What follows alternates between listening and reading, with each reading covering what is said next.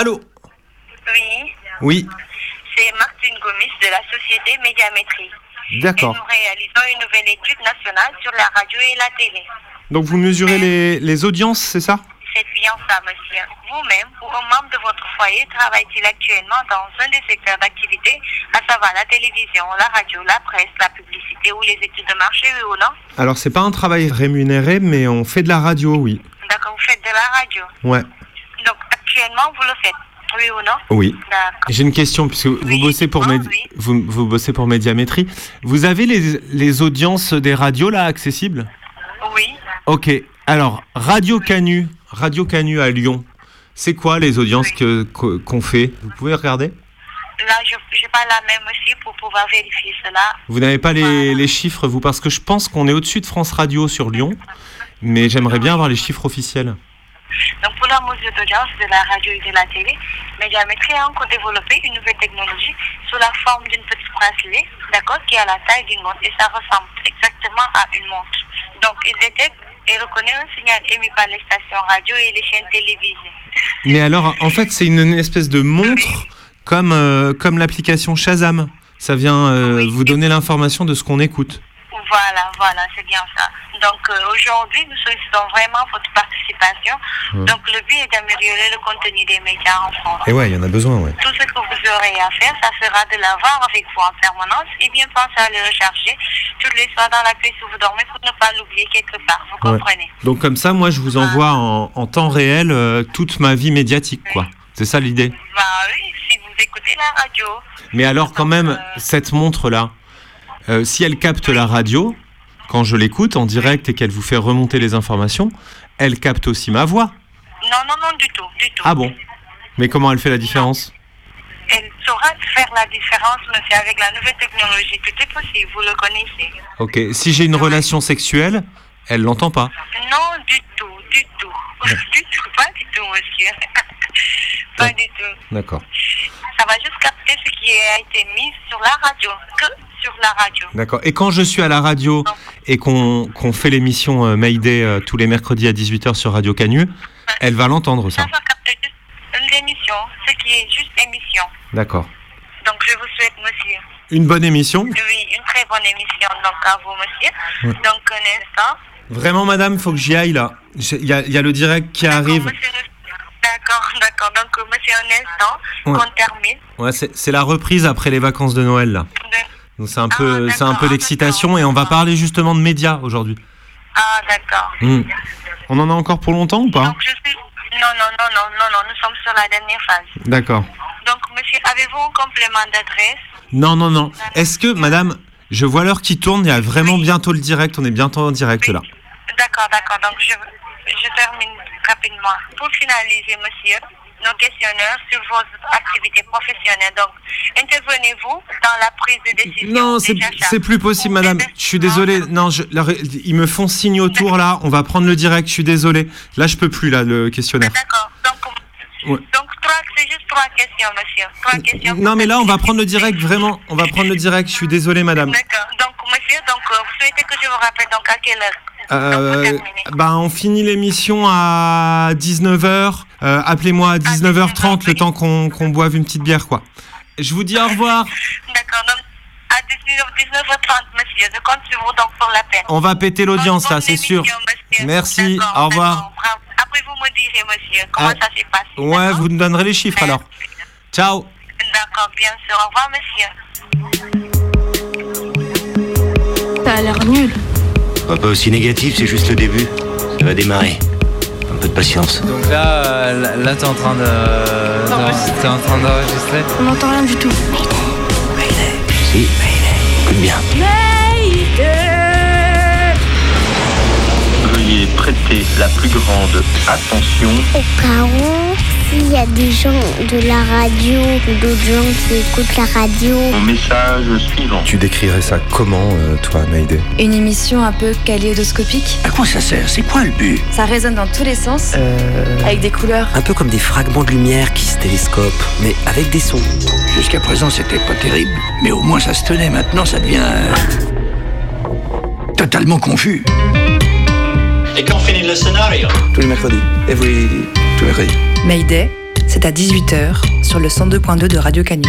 Hop, je me suis emmêlée, j'ai fait trop de E. Je pense qu'il faut le refaire sans faire des E. L'essentiel ici n'est pas seulement de conter une histoire. Excusez-moi, je veux pas vous déranger, mais de mon point de vue, cette scène n'a absolument aucun sens. Mayday, saison 6. 6.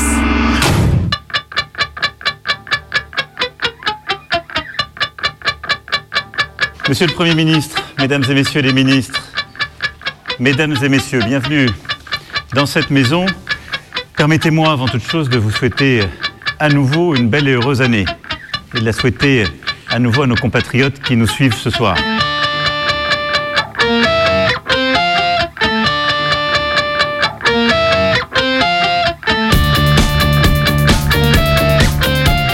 La France, qu'elle était euh, le des droits de l'homme, moi je vois c'est l'inverse. Ce puits qui, euh, qui arrache les droits de l'homme. Aujourd'hui, ce à quoi on assiste, c'est vraiment à la défense, une sorte de paradigme de ce que c'est que l'Occident, le monde libre. C'est surtout ça qui est défendu, je pense, en France, à travers la défense inconditionnelle à l'État d'Israël. Que nous dit le traitement médiatique français du conflit en Palestine?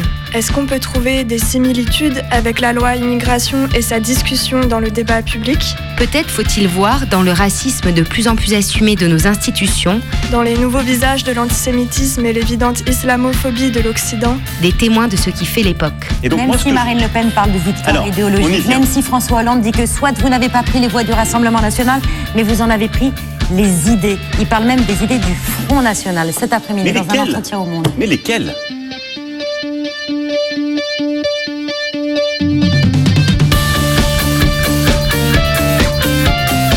Moi, je suis prof. Cette loi, elle concerne beaucoup de mes élèves et aussi euh, certains et certaines de mes collègues. En soi, elle est inacceptable. Après, euh, elle me touche aussi parce qu'elle concerne énormément de mes proches euh, qui sont mis en danger par cette loi et je suis trop inquiète. Même pour les immigrés, pour les regroupements familiales, c'est quelqu'un qui, qui, a les papiers, il veut faire la, le regroupement familial parce qu'il était marié euh, d'une femme de son pays. C'est une catastrophe aussi pour lui. Il y a Darmanin qui a fait une, une espèce de comparaison. Il a dit s'attaquer à un juif, c'est comme s'attaquer à la police. Ma grand-mère, qui était une juive séfarade, là, elle aurait pris sa savate, elle l'aurait jeté sur la télé. Quoi. En fait, euh, qui est venu euh, chercher euh, les juifs sur dénonciation ou autre dans les maisons C'est la police française. Nous, on a montré quelques images, oui. mais ce sont des images qu'on a décidé, qu'on a sélectionnées, on a enlevé les images les plus horribles. Et aujourd'hui, on est dans une information de guerre, une propagande de guerre qui, en réalité, ne nous permet pas de savoir exactement ce qui se passe depuis le 7 octobre. Euh, là, il faut qu'on qu soit unis euh, pour défendre euh, l'égalité, la solidarité et faire face contre ces lois anti-immigrés.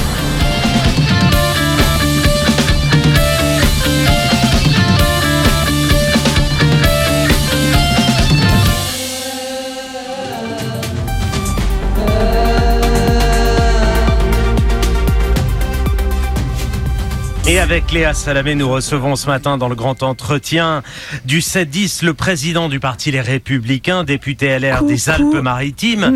Bonjour Eric Ciotti. Bonjour. Bonjour. Et bienvenue sur Inter, on commence. Je vais faire un entretien sur les médias français et la manière dont ils construisent la réalité de ce qui se passe entre Israël et Palestine.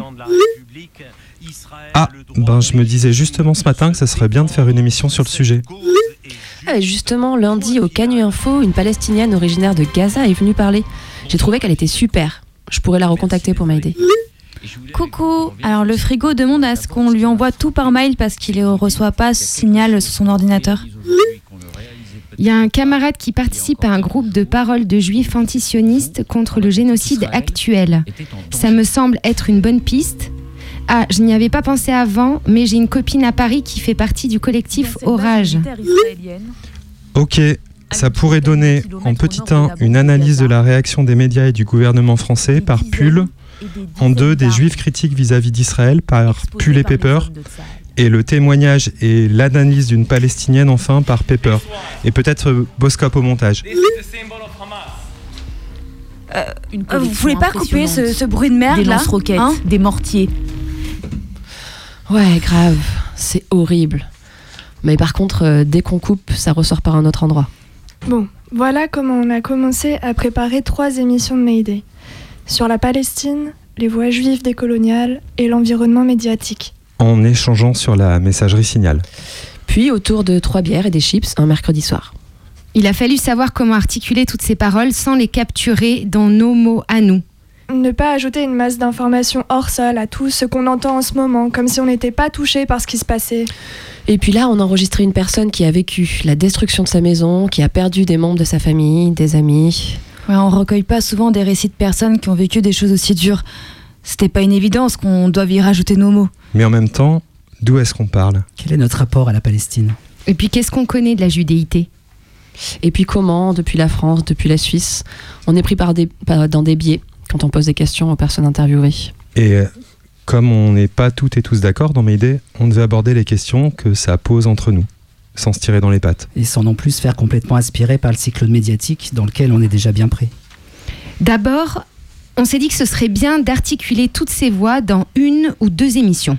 Ok, mais alors, est-ce qu'on fait une émission historique ou bien une émission qui parle au présent Est-ce qu'on fait une émission sur les réactions en France et une émission avec les voix des personnes directement touchées par la colonisation israélienne Certains, certaines trouvaient que ça le faisait pas de binariser les voix. D'un côté, les juifs et juifs, de l'autre, les palestiniens, palestiniennes et leur soutien direct. C'était déjà ce qui était majoritairement entendu dans les autres médias. Ouais, mais il fallait pas forcer dans une même thématique des paroles qui ne disaient pas la même chose. On ne voulait pas prendre le risque de leur faire jouer un débat, donc on les a laissés parler depuis leur position dans chaque émission. On ne voulait pas couper les voix parce qu'il faut le temps de les entendre raconter leurs témoignages et on a gardé du temps dans les directs pour les accompagner. Peut-être des fois en manquant de justesse. On ne pouvait pas s'adresser à tout le monde en même temps ni forcément espérer que ces témoignages s'adressent les uns aux autres. Et non plus que ces témoignages fassent le tour de la question. Mais parfois, les mots s'enchaînaient sans définition, genre euh, ligne verte, euh, le bond, le juif token. Et en même temps, est-ce qu'il faudrait tout définir? Est-ce qu'il faut nécessairement une voix off qui explicite tous les termes des personnes enregistrées? Bah ouais, quand même. Je sais bien que c'est un privilège de ne pas être au courant, mais on n'a pas toutes et tous le même accès à ce qui se passe. Si on a les moyens de rappeler l'histoire des, mots employés, alors on le fait, non? Ouais. Pour pas rester en surface comme dans toutes les grandes chaînes médiatiques. C'était l'idée de l'entretien qui va suivre. De parler de la Palestine autrement que dans la rhétorique mainstream, ou plutôt de décrire la mécanique du traitement médiatique actuel. Les deux personnes que vous allez entendre n'ont pas voulu se présenter, mais elles vivent en France, ont toutes les deux été en Palestine, et elles se mobilisent pour faire reconnaître les droits des Palestiniens et Palestiniennes. J'ai l'impression qu'il y a toujours eu des recouvrements et, un discours fallacieux sur cette question, mais que vraiment à partir du 7 octobre, il y a quelque chose qui est devenu particulièrement euh, frappant et sidérant.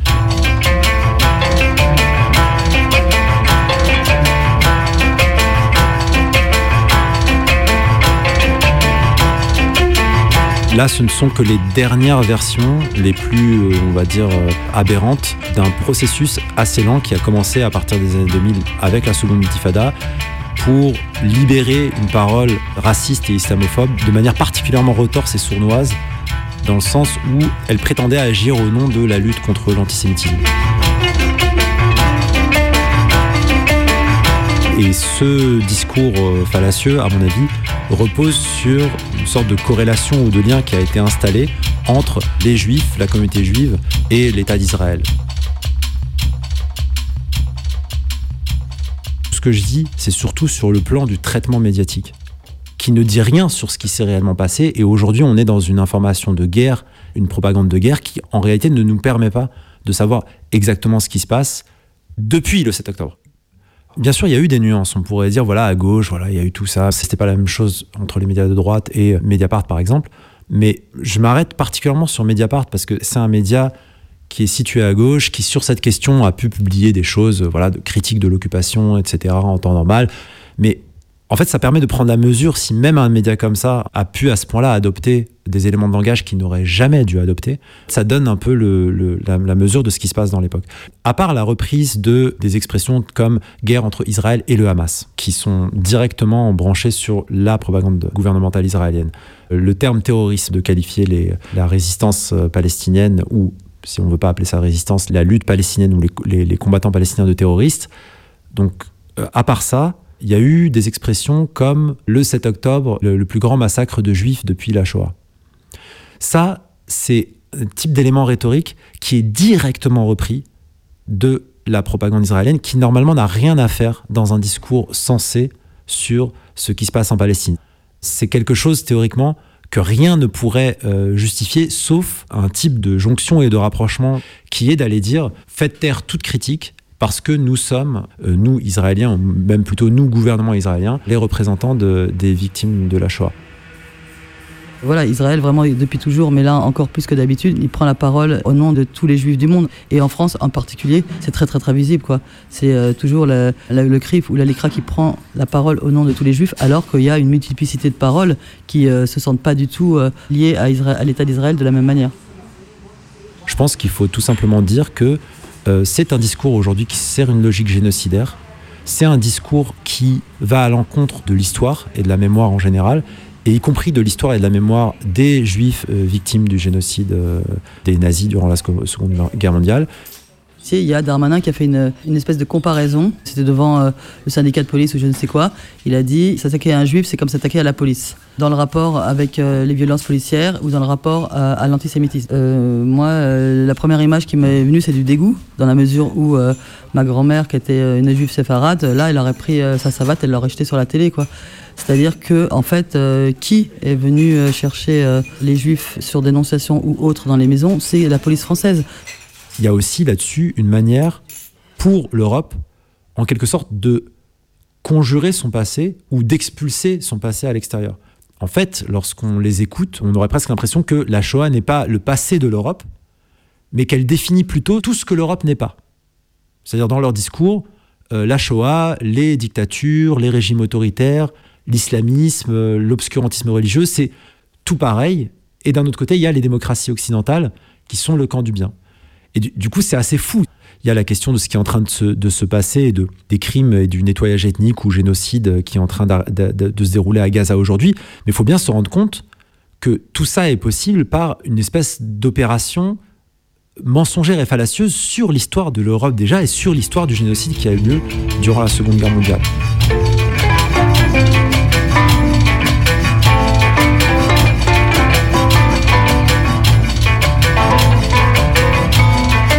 Aux États-Unis, il y a eu des milliers de manifestants devant le Congrès américain et des centaines d'entre eux qui se définissent comme euh, juifs, euh, soit de confession, d'appartenance ou quoi, qui ont envahi le Congrès en appelant au cessez-le-feu, certains en parlant de génocide à Gaza et en disant pas en mon nom. En fait, si on pense à un événement comme celui-là, on mesure le décalage entre ce qui peut se passer en France euh, et, ça, c'est vraiment quelque chose d'important pour décorréler une fois pour toutes le fait d'être juif ou d'appartenir à la communauté juive, etc., quelle que soit la manière dont on le définit, et le soutien ou l'appartenance ou quoi, ou le, fait de se reconnaître dans l'État d'Israël ou, dans le sionisme, qui n'est pas la même chose, ou dans ce qui se passe aujourd'hui, qui est encore pas la même chose. C'est-à-dire qu'il y a vraiment plusieurs niveaux. Or, ce qu'on constate, c'est que le gouvernement euh, français, la plupart des politiques français, à quelques exceptions près, et le gros des médias français, en fait, eux, ce qu'ils font, c'est que cet amalgame, ils le font sans cesse. En fait, c'est ça qui est fou, c'est que il y a une accusation d'antisémitisme qui frappe les gens qui soutiennent la Palestine ou qui euh, critiquent l'État d'Israël, mais en réalité, c'est cet amalgame qui est profondément antisémite. En fait, le point commun entre les antisémites et ceux qui aujourd'hui effectuent ce, chantage et, cette instrumentalisation euh, de l'antisémitisme ou du génocide des juifs en faveur d'Israël, le grand point commun entre les deux, c'est que eux, ils font la corrélation inconditionnelle et permanente entre les juifs et le sionisme.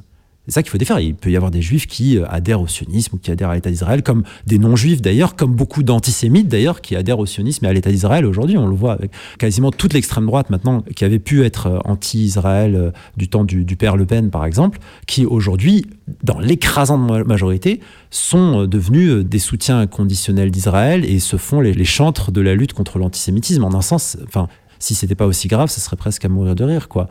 Il faut rappeler qu'historiquement, le, projet sioniste, dès ses débuts, jusqu'à la création de l'État d'Israël et après, est loin, loin d'avoir emporté l'adhésion de tous les juifs et même de la majorité des juifs. Et même aujourd'hui, il faut quand même rappeler que la majorité des juifs ne vont pas vivre en Israël et n'ont pas l'intention de le faire. quoi.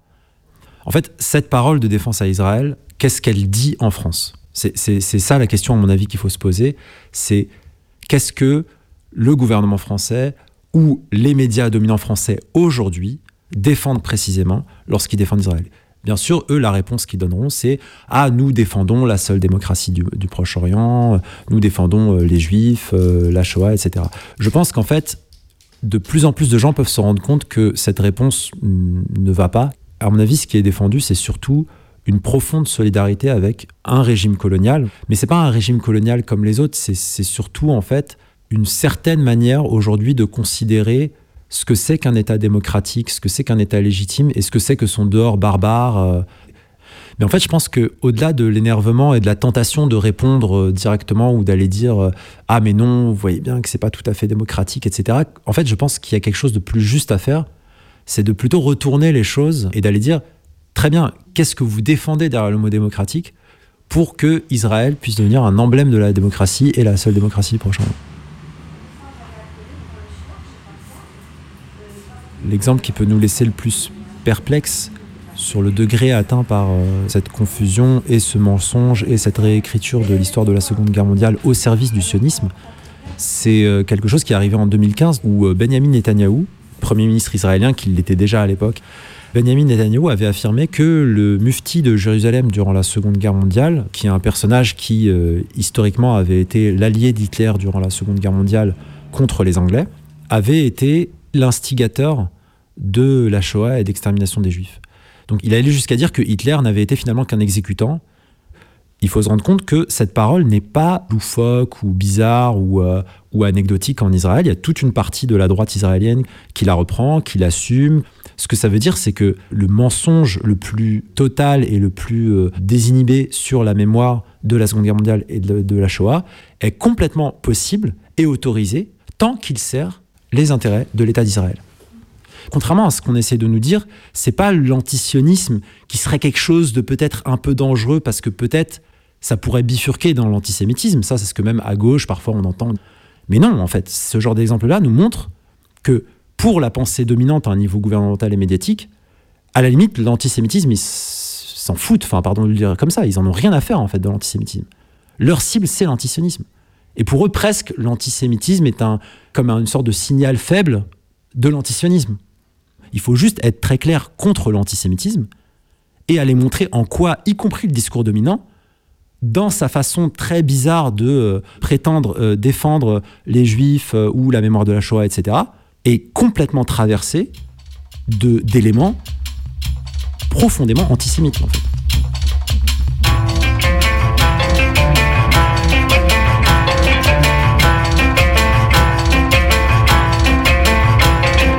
Depuis la France, comment ça se passe de se rapporter à la Palestine et notamment ces derniers temps Moi, pour ma part, j'étais à l'étranger euh, lorsque ça, a commencé, le 7 octobre. Donc j'ai suivi euh, les événements, l'actualité plutôt, à travers les médias français, mais aussi à travers des médias euh, d'autres pays. J'ai l'impression que ça m'a permis de voir de manière encore plus prononcée à quel point quelque chose a un peu vrillé en quelque sorte, particulièrement en France.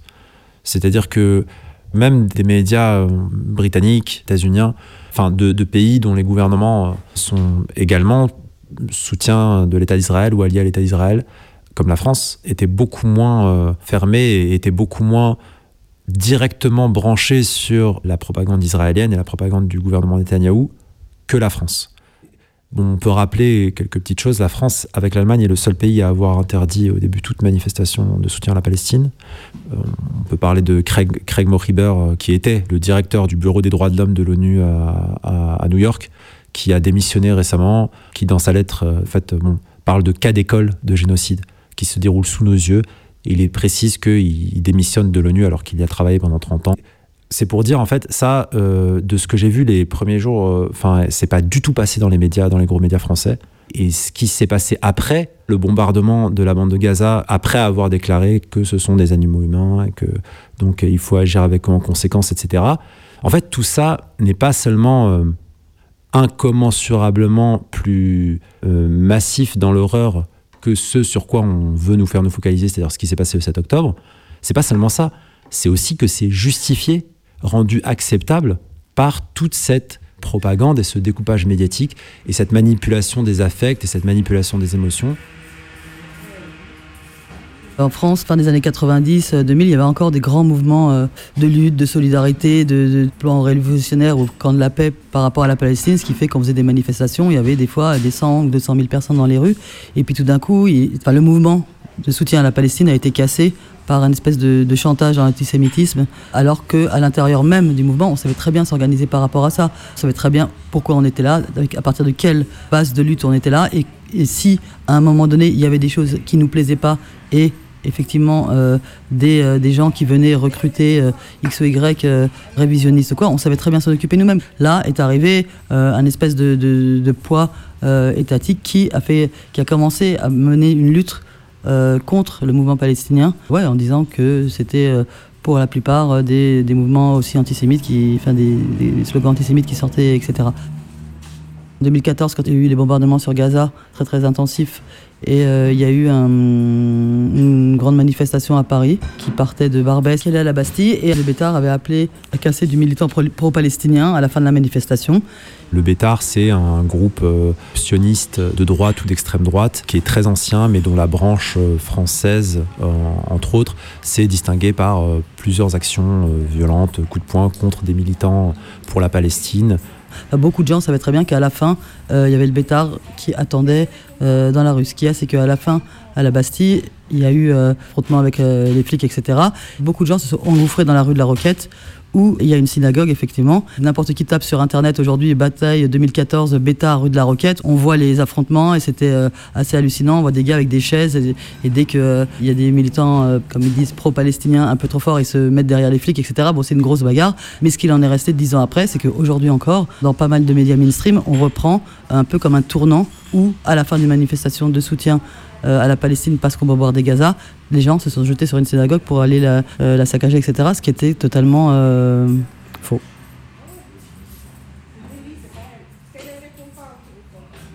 Moi, j'ai l'impression que là, je suis aussi mon cerveau il est un peu euh, bloqué par, euh, par la criminalisation. Donc il y a beaucoup de choses que je, pourrais prendre le temps de parler, mais euh, on est un peu étriqué dans, dans, pas mal de choses. Mais juste pour revenir un peu à des trucs factuels, derrière ce soutien inconditionnel qui a été dit à l'Assemblée nationale à l'État d'Israël, on est face une préparation de l'opinion à une nouvelle Nakba, c'est-à-dire à faire que la victimisation des gens qui sont à Gaza, bah, pour arrêter leur souffrance, ouvrir les portes de l'Égypte, ça, c'est une possibilité avec une préparation psychologique euh, de la planète à ça. L'idée de cet entretien, comme tu nous l'as dit, c'était de parler de tout ce qui se passe autour de cette question, de la question palestinienne et des événements depuis le 7 octobre, en étant centré plutôt sur euh, la manière dont les choses sont traitées en France. C'est important pour moi quand même de dire que c'est pour cette raison aussi qu'on s'est beaucoup focalisé sur ces aspects-là, mais que voilà, moi si je m'écoutais et ce que je fais par ailleurs en ce moment, enfin dans les espaces euh, où euh, c'est encore possible, c'est plutôt et surtout de d'essayer de porter la parole des Palestiniens et ce qui se passe en ce moment et à Gaza, mais aussi euh, en Cisjordanie, c'est-à-dire sans céder à, cette espèce de chantage qui voudrait que, avant de commencer à parler, on, commence d'abord par désamorcer les peurs ou les craintes euh, françaises euh, ou israéliennes ou je ne sais quoi.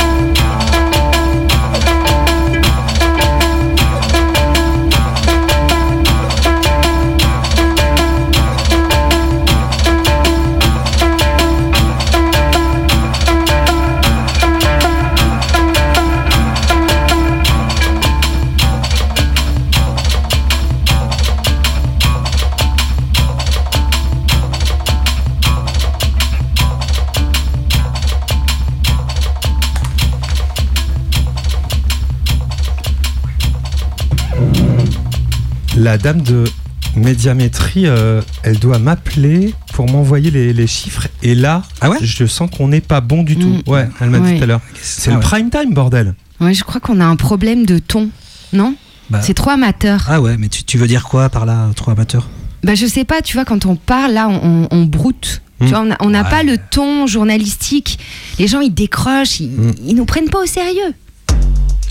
Bienvenue dans la vraie fausse conférence de rédaction de Mayday. Un vrai faux sketch avec des trucs vrais dans le moment du faux et des trucs faux dans le moment du vrai. Et inversement. Euh, les potes, on a Ouais. quoi là pour la suite de l'émission?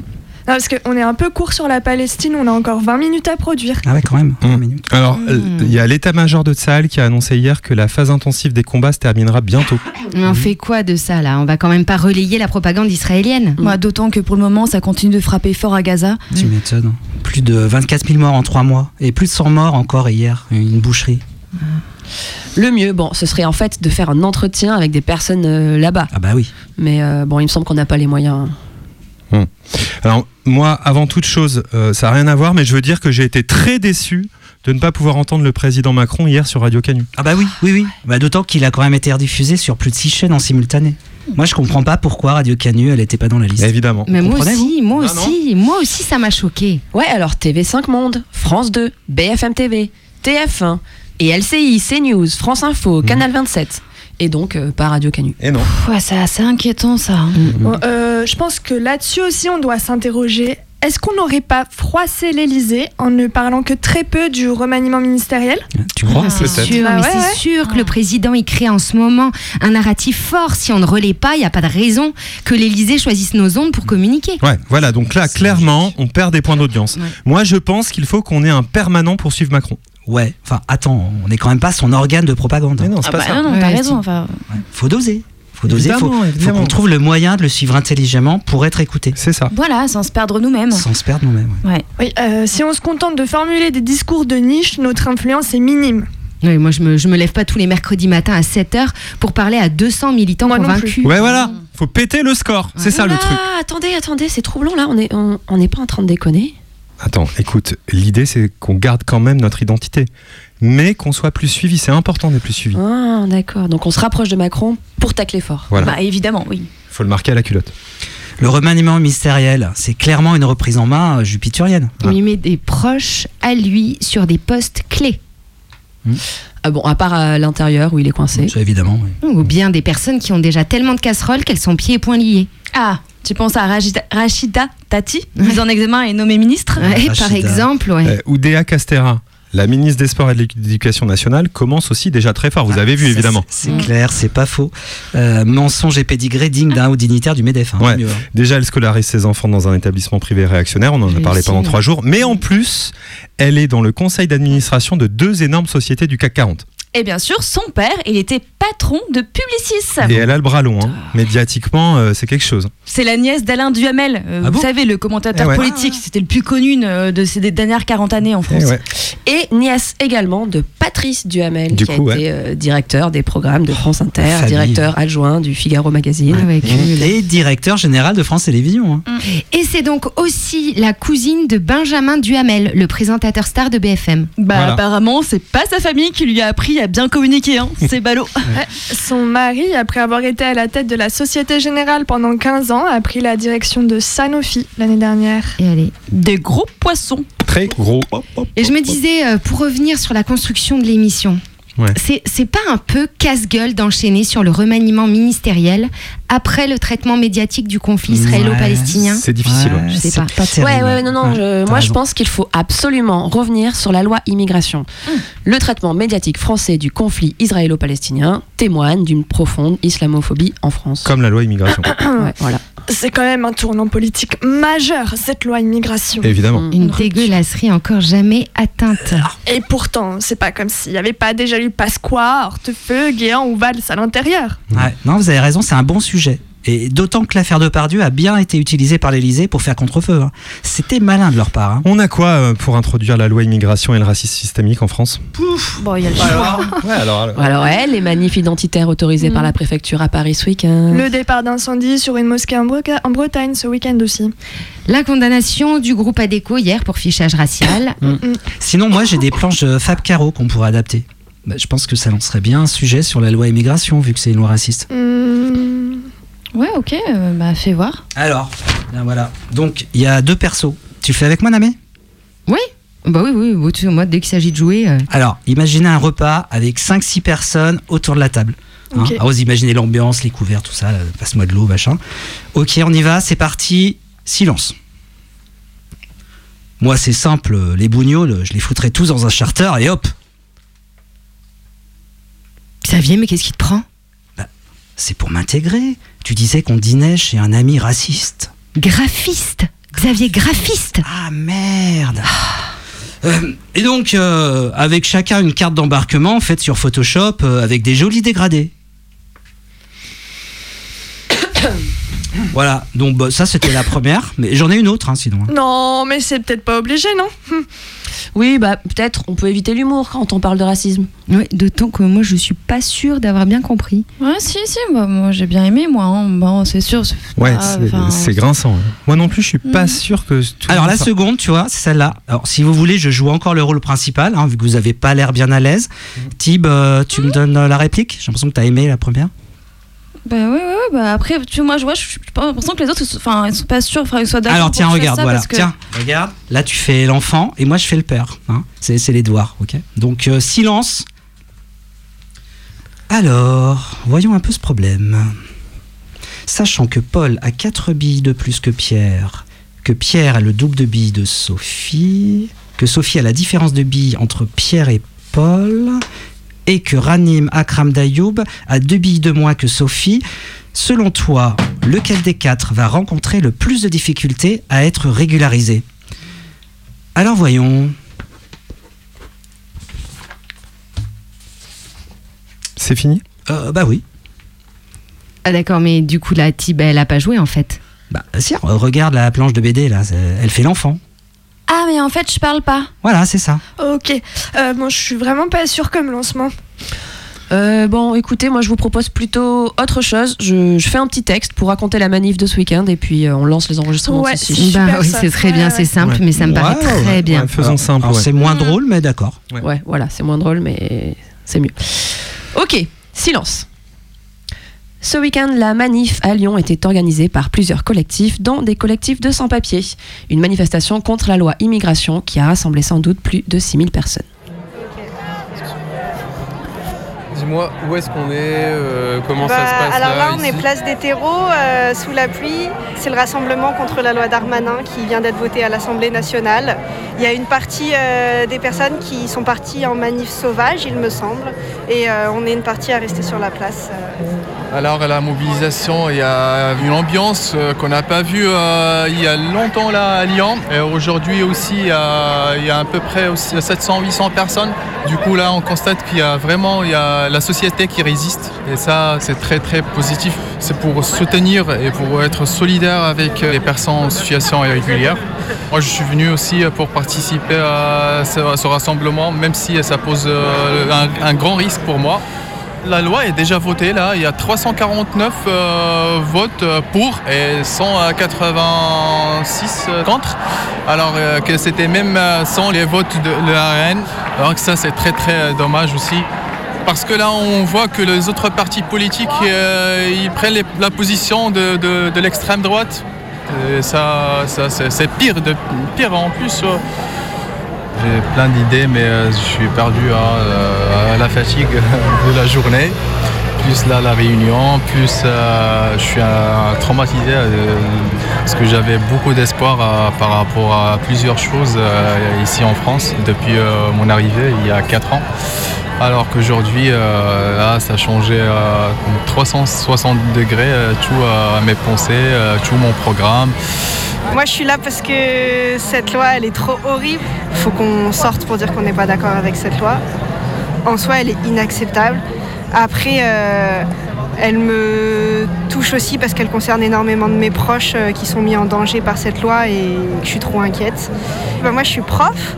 Cette loi, elle concerne beaucoup de mes élèves et aussi euh, certains et certaines de mes collègues.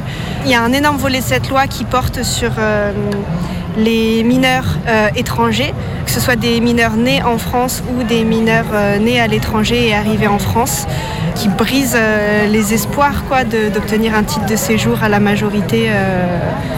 En fait, ça va aussi en parallèle avec quelque chose qui se passe en, ce moment dans plein de préfectures, qui est la restriction du droit à l'aide sociale à l'enfance pour les élèves étrangers. Il y a plein de préfectures qui ont commencé à ne plus donner l'aide sociale à l'enfance aux élèves étrangers, alors même que le droit international dit que tous les enfants doivent être euh, protégés par l'État. Et là, cette loi, ça fait que empirer les choses. On demande par exemple des choses absurdes comme aux élèves arrivés en France avant 16 ans de prouver au moment de la demande de leur titre de séjour qu'ils n'ont plus aucun lien avec leur famille euh, au pays d'origine. Et euh, maintenant, il y a cette histoire que dès qu'une demande d'asile serait refusée, elle serait immédiatement accompagnée d'une OQTF. Donc ça touche énormément de familles, d'élèves qui sont au collège. Une OQTF, c'est une obligation de quitter le territoire français d'une certaine durée. Ça va souvent avec une IRTF, qui est une interdiction de retour sur le territoire français d'une certaine durée.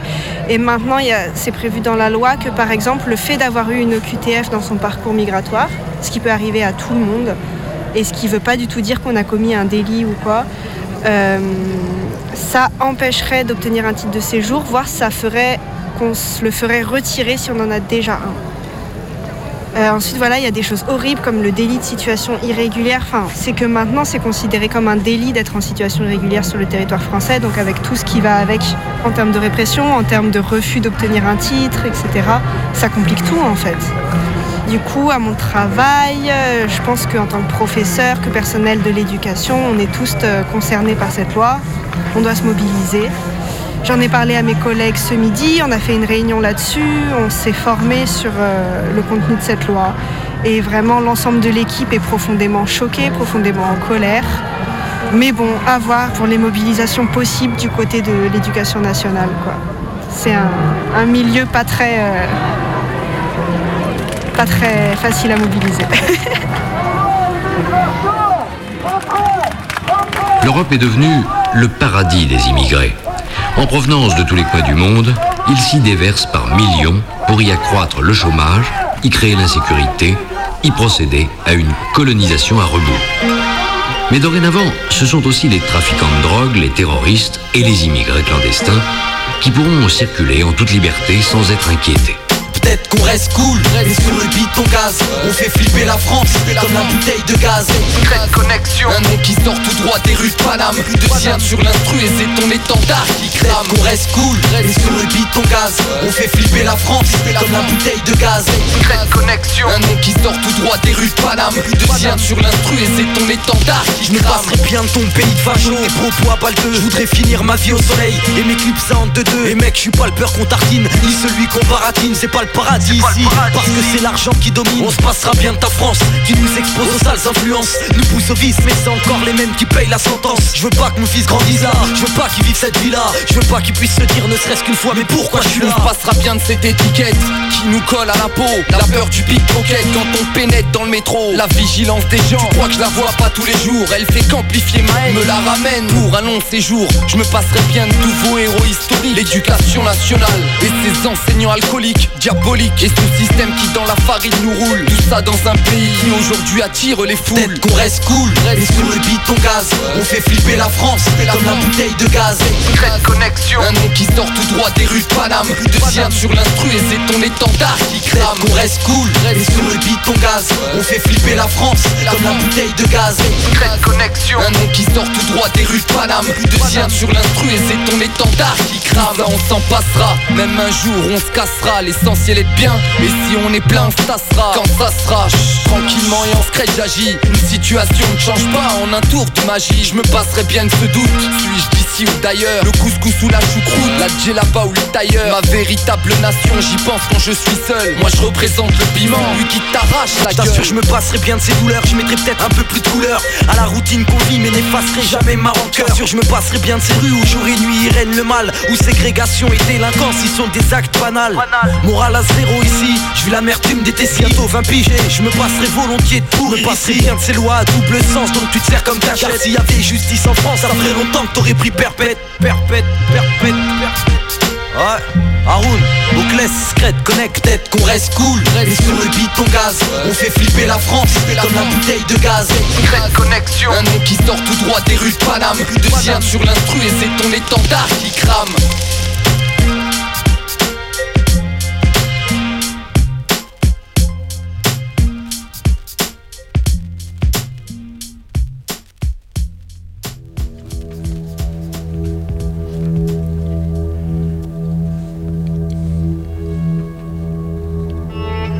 Le projet de la loi immigration est annoncé en juin 2022 par Darmanin. Être méchant avec les méchants et gentil avec les gentils. Ça, ce sont ses mots. Faute de majorité à l'Assemblée, puis en plein conflit contre la réforme des retraites, le projet de loi a été repoussé, puis ajourné. Décembre 2023, le Sénat réécrit le projet de loi à sa sauce. Rendre plus facile les expulsions, rendre impossible la survie des personnes sans papier. Tout est durci. Dans les médias, on se concentre sur leur demande de suppression de l'AME, l'aide médicale d'État. Décembre 2023, toujours. Le projet doit être déba- débattu à l'Assemblée nationale. Une motion de rejet est votée pour tenter de contrer la loi et éviter qu'elle passe avec un 49-3. Mais le gouvernement décide de faire passer cette loi coûte que coûte en mettant en place une commission paritaire mixte. La loi, finalement adoptée, fait dire à Marine Le Pen qu'il s'agit d'une victoire idéologique du, RN, Rassemblement national. Et alors, qu'est-ce qu'il y a dans cette loi? Déjà, le retour de délit de séjour régulier. Il avait été supprimé en 2012 sous Hollande. Toute personne sans papier s'expose alors à une amende de 3 750 euros et d'une peine complémentaire de 3 ans d'interdiction du territoire. Les personnes étrangères auront encore moins les mêmes droits que les personnes de nationalité française. Pour avoir accès à certaines prestations sociales, comme les, allocations familiales, une personne étrangère doit justifier d'être résidente en France depuis au moins 5 ans. Avant, c'était 6 mois. Ou de justifier d'au moins 30 mois d'activité professionnelle. Pour les APL, c'est 3 mois. C'est avec cette mesure que le Rassemblement national se targue d'une préférence nationale. On a beaucoup entendu dire que les personnes sans papier pouvaient obtenir une régularisation si elles travaillaient dans des métiers en tension. Mais dans le texte de loi, il est clairement acté qu'en plus de tous les critères exigés, la régularisation sera toujours soumise au bon vouloir du préfet. Pour les étudiants étrangers, c'est la galère également. Et elles doivent déposer une caution censée garantir qu'elles rentreront chez eux et elles à la fin de leurs études. Macron, il a dit que ça, c'était pas bien quand même. Oui, d'accord. Euh, bon, puis les règles de regroupement familial sont encore plus strictes qu'avant. Une personne immigrée habitant en France ne peut faire une demande de regroupement familial que s'il ou elle justifie être en France depuis au moins 24 mois. Ou encore, les personnes sous obligation de quitter le territoire français, au QTF, ne peuvent plus accéder à un hébergement d'urgence.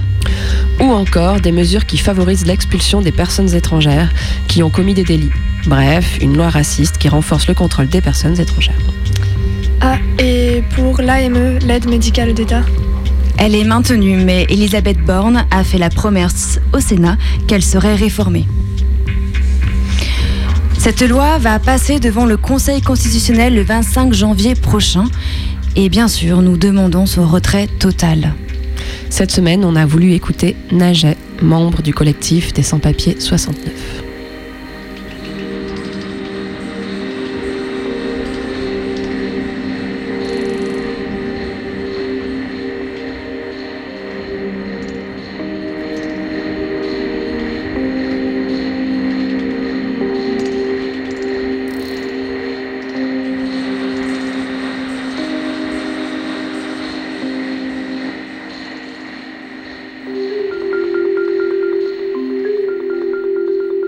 Bonjour à tout le monde. Bon, je me présente, je m'appelle Nager.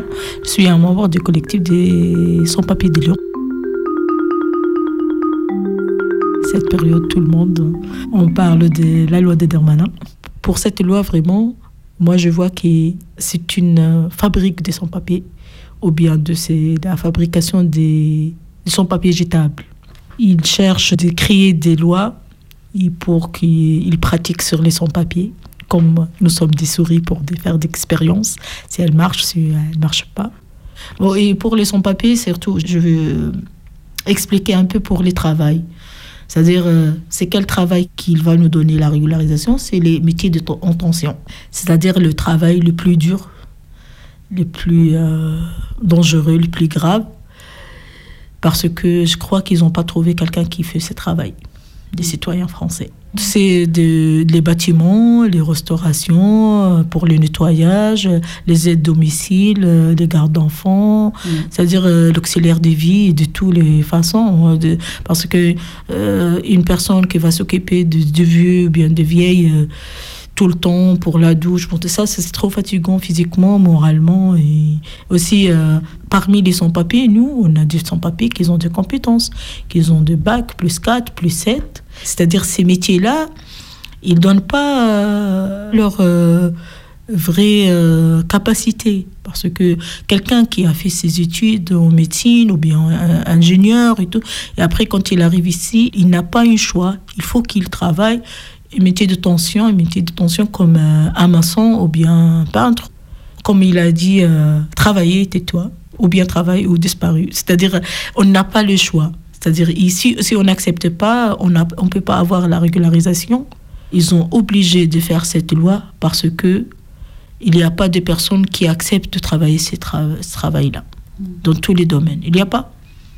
Il y a pas. Moi, j'ai pas vu euh, quelqu'un. Euh, quand je passe à la rue, je vois les gens qui ramassent euh, les poubelles. J'ai jamais vu un, un, qui a les yeux bleus ou bien les cheveux jaunes qui travaille.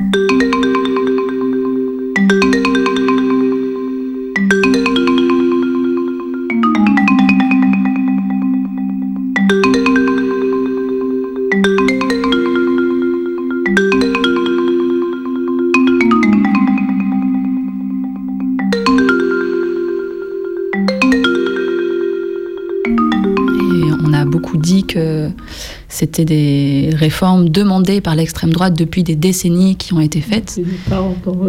Et notamment parce que ça crée euh, ce qu'on appelle une préférence nationale, c'est-à-dire qu'on va privilégier les, certains accès à certains droits pour des Français nés en mhm. France. Et puis, euh, si on n'est pas français, on n'aura pas exactement les mêmes droits. Par exemple. Euh, voilà, par exemple, les APL, ouais. Mhm. Et ben, toi, comment tu le ressens, ça? Est-ce que tu as l'impression que il y a eu euh, une montée de l'extrême droite en France, dans la politique française Parce que tu es en France depuis quelques années maintenant. Bien sûr, j'ai déjà senti que ça depuis que j'ai arrivé. Et c'est une loi aussi qui augmente peut-être la discrimination entre les, les citoyens français les immigrés ou bien même les, sans-papiers, même si on a eu le papier, peut-être que pour après des années ou bien une année pour avoir des droits dans de certaines choses, euh, c'est-à-dire des droits fondamentaux euh, comme euh, pour l'aide, pour le logement et tout, l'APL et tout. J'insiste, j'ai dit, j'ai redit depuis le début que cette loi, c'est pas pour nous. C'est pas pour faire la régularisation. Mm. C'est l'image, c'est comme une hypocrisie. Euh, parce que nous, comme sans papier, on consomme, on achète, euh, on fait des courses, on paye les impôts, mais on n'a pas le droit euh, de travailler. Et si on travaille, on n'a pas le droit d'être déclaré et l'employeur, il sera puni s'il nous déclare. Et si on travaille avec des fausses papiers, euh, c'est interdit. Euh, on ne peut pas avoir les papiers. Et pour avoir les papiers, il faut un travail. C'est comme une labyrinthe qu'on fait le tour et on trouve rien. Je vois que cette loi-là, elle fait la création de, de sans-papiers et aussi elle fait la création des gens qui seront psychopathes parce que c'est pénible pour la santé mentale. Euh, moi, je connais beaucoup de monde qui ont eu le papier après 7 ans, 8 ans, et après, se trouvent euh, qu'ils ne sont pas bien. Tous, ils sont fatigués psychologiquement.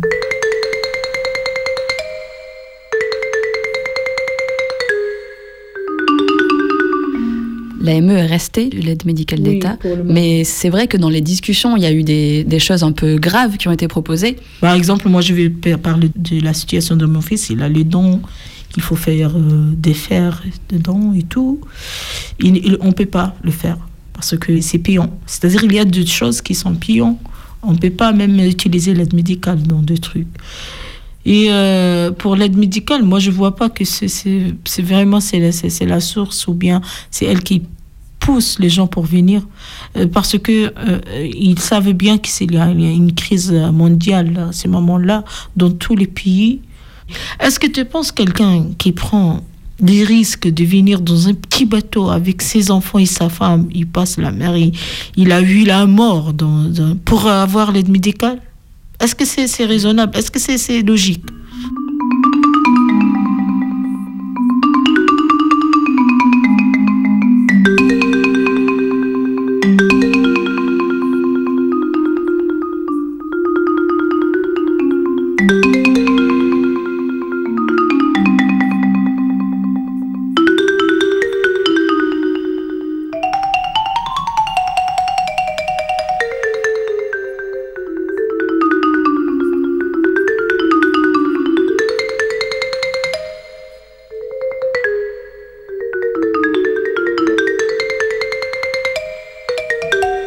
Souviens dans les radios, dans les télévisions et aussi dans la société. Moi, je, ça m'a fait mal au cœur qu'il y a beaucoup de Français qui sont contents de cette loi-là. Ils ont dit que la France, elle sera propre maintenant. Cette loi, euh, elle euh, risquait de- d'enlever des droits fondamentaux aux sans-papiers, notamment le droit de s'exprimer. Oui. Tu peux expliquer un peu plus pourquoi tu dis ça? Parce qu'ils ont dit, euh, je sais pas, dans un article qui a, avec la notion de trouble de l'ordre public, c'est-à-dire, euh, on ne sait pas, c'est trop large et c'est pas trop précis, quoi. C'est-à-dire si euh, tu peux pas exprimer pour des opinions politiques, religieuses, euh, philosophiques, aussi. Même moi, je vois même pour les manifestations pour la Palestine. Au début, euh, c'est catastrophe qu'on participe aux manifestations. C'est-à-dire, est-ce que c'est un pays qu'on a le droit de s'exprimer ou bien de dire non à quelque chose que la France ne veut pas Déjà, à peine qu'ils ont accepté la déclaration au début. Toujours, on a, on a participé dans des manifestations, on a déclaré au début. Mais après, c'est la honte. Parce que dans tous les, les pays du monde, euh, les gens ils sortent à, à la rue, ils se manifestent. Même pour cette loi-là, c'est la, honte. oui, la honte pour la France, oui. oui. Retrait Retrait La loi immigration Retrait Retrait La loi immigration. Retrait Retrait La loi immigration. Retrait Retrait La loi immigration. Retrait Retrait La loi immigration. Retrait La loi immigration. Retrait Retrait La loi immigration. Retrait Retrait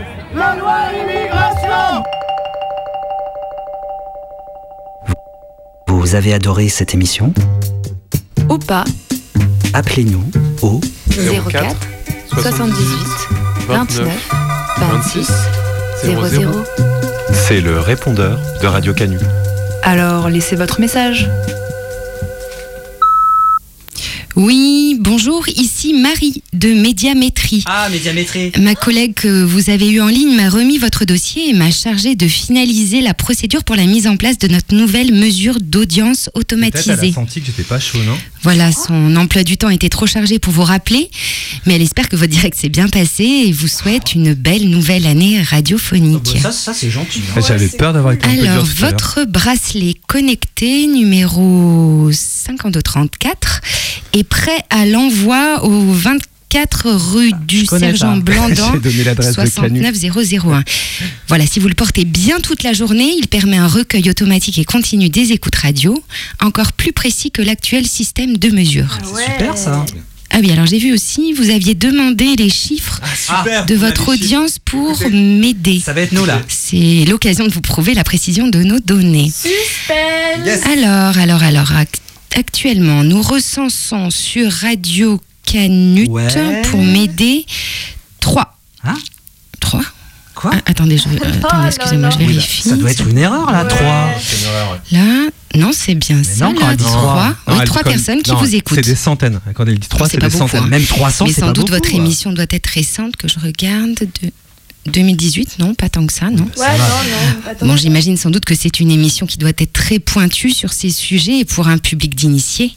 Ah, attendez, alors ma collègue m'a hein, laissé une petite note C'est vrai que supplémentaire. euh, Qu'est-ce qu'elle a marqué Ouais. Sachant que la Ouais, mère de Mouche écoute et que la mienne, la, la mienne aussi. Ouais, mais Voilà. Il y a aussi tous ceux et celles qui nous ça, Je vois également Ça que vous êtes faire du écouté monde, en région parisienne Ouais, à fond. sur cause commune. Cinq personnes. Ah. Sur la clé des ondes à Bordeaux 6, mais c'est mieux ça, c'est bien. Radio Dragon à Mince 5, Radio Zinzine à Liman euh, 3, Radio Piquez à Brest 2, Ça va, misère là. Radio Méga à Valence 1. On la déprime. Ça redescend, mais ne baissez pas non, les mais je bras. suis hein. pas sûr qu'ils soient au point leur bracelet connecté Alors, si quand je même. peux me permettre, d'ailleurs, je vous laisse un là. petit conseil. Je ne sais pas exactement ce que vous faites comme émission, mais alors pour booster les audiences, faites de bons sketchs. Ça marche toujours ça. Allez, mettez votre bracelet puis bonne journée.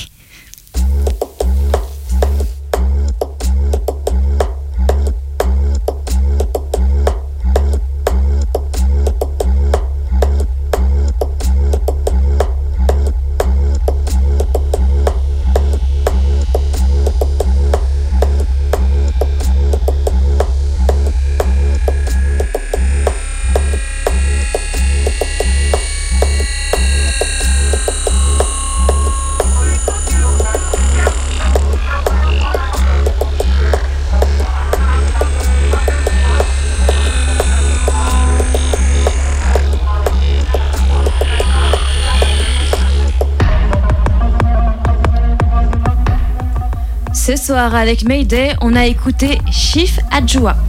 Puis Scred Connection. Et tout de suite, c'est Dina Abdelwahed. Et puis après toutes ces discussions, sachez qu'on peut les prolonger dans la rue puisque samedi à 14h30 à Bellecour, il y a une marche pour Gaza. Et dimanche à 14h, toujours à Bellecour, il y a la marche contre la loi Darmanin. Et vous êtes sur le 102.2 de Radio Canu. Dans un instant, c'est les infos. L'équipe est derrière nous. Elle se prépare. On va leur filer l'antenne. Des choses à ajouter, copains, copines? Bisous. Bisous. Bisous.